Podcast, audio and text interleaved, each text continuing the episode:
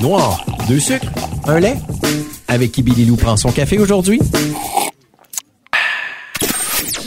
Andy, t'as lancé euh, ton EP She's Good en 2022. Oui. Et là, euh, toi, t'as été une découverte, là, comme je disais tantôt, pour plusieurs en Mauricie. T'as fait les premières parties de Phil J. Smith, Oui. dont celle-ci euh, en Mauricie.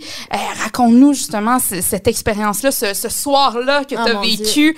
J'ai Euh, j'ai tellement aimé ça. J'ai tellement aimé ça. Ça doit. Oui, oui. Puis j'ai vraiment aimé parce que ça a été, ça fait un an vraiment que, que je mise fort, là, puis que je travaille fort.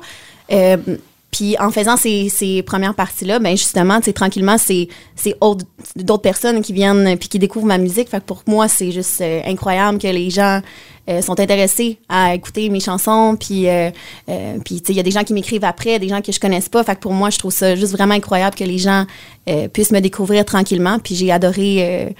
Euh, ouais, j'ai vraiment aimé l'expérience. Comment ça s'en est venu justement que Phil J. Smith t'invite en première partie? C'est une Joël euh, euh, qui, qui, qui a planifié ça, non? Ben, c'est comme un- c'est sûr. Joël, c'est sûr. Joël, Ah, est, Joël, Joël est on parlera là. tantôt Joël est d'ailleurs, euh, qui, qui est votre agente euh, au niveau de l'agence Ranch, tout ça. Mais c'est ça, c'est comment ça s'est arrivé cette collaboration-là? Ben, en fait, j'ai rencontré Phil euh, quand je suis allée euh, à l'assaut.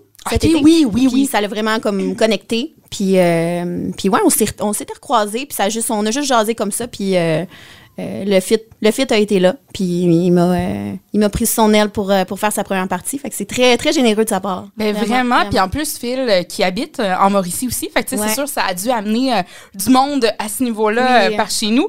Euh, T'as lancé également ton euh, premier single radio l'an dernier, euh, Good Memories. I could talk about the tears you made when life was rough and you weren't there. But I hold on to good old memories.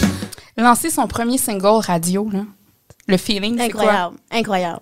Comme moi, j'attendais ça depuis que j'ai j'ai 8 ans. Ok, c'est ça. Toi, c'était pas la disque que tu préparais, c'était le premier. mais juste, ju- pour vrai, là, moi, juste que mes chansons se retrouvent sur les. que n'importe qui puisse les entendre sur Spotify, Apple Music, moi, pour moi, c'était.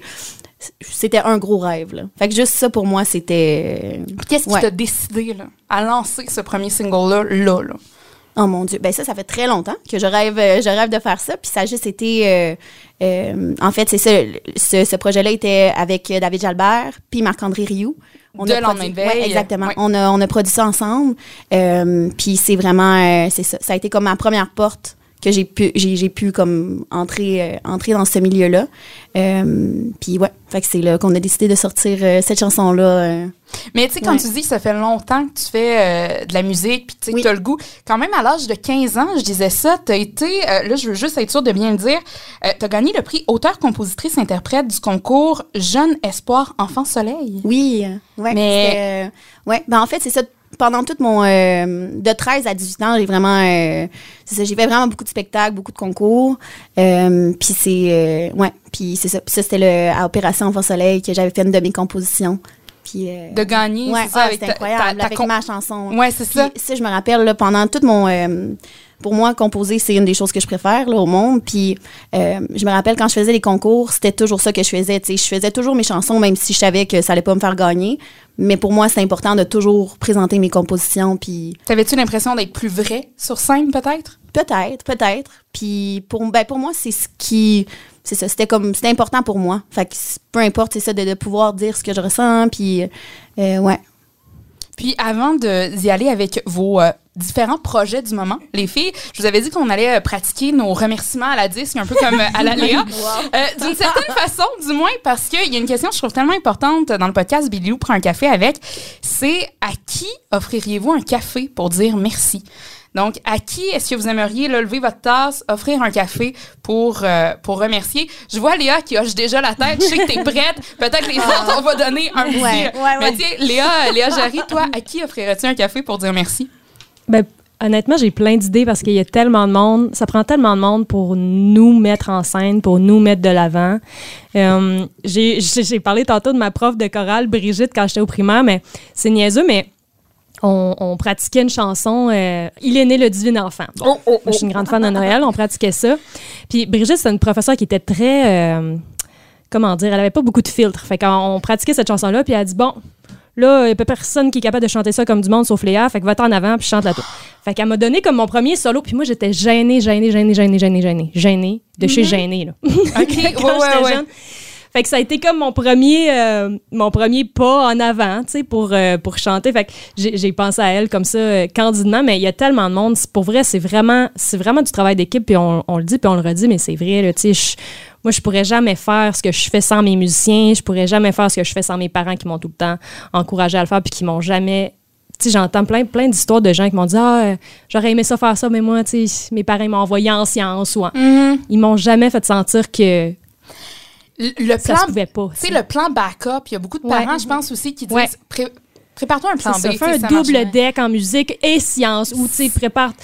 Moi j'ai jamais C'est- entendu ça. Tu sais, dans le sens, on leur en veut pas, même si nos parents nous ont dit ça à un moment donné, tu sais, je veux dire, c'est normal, tu sais, percer en musique, c'est, ça prend, oui, du travail, ça prend aussi de la chance un peu, il y a, y a Oui, de oui, tout là-dedans.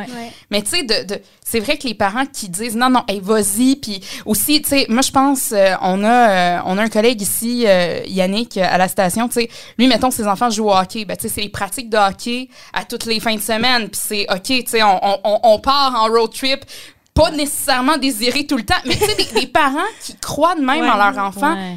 Ça aide beaucoup, c'est un plus, là, comme tu Ben dis. tellement parce qu'on n'a pas le choix de croire en ce qu'on Ouais. fait pour réussir premièrement.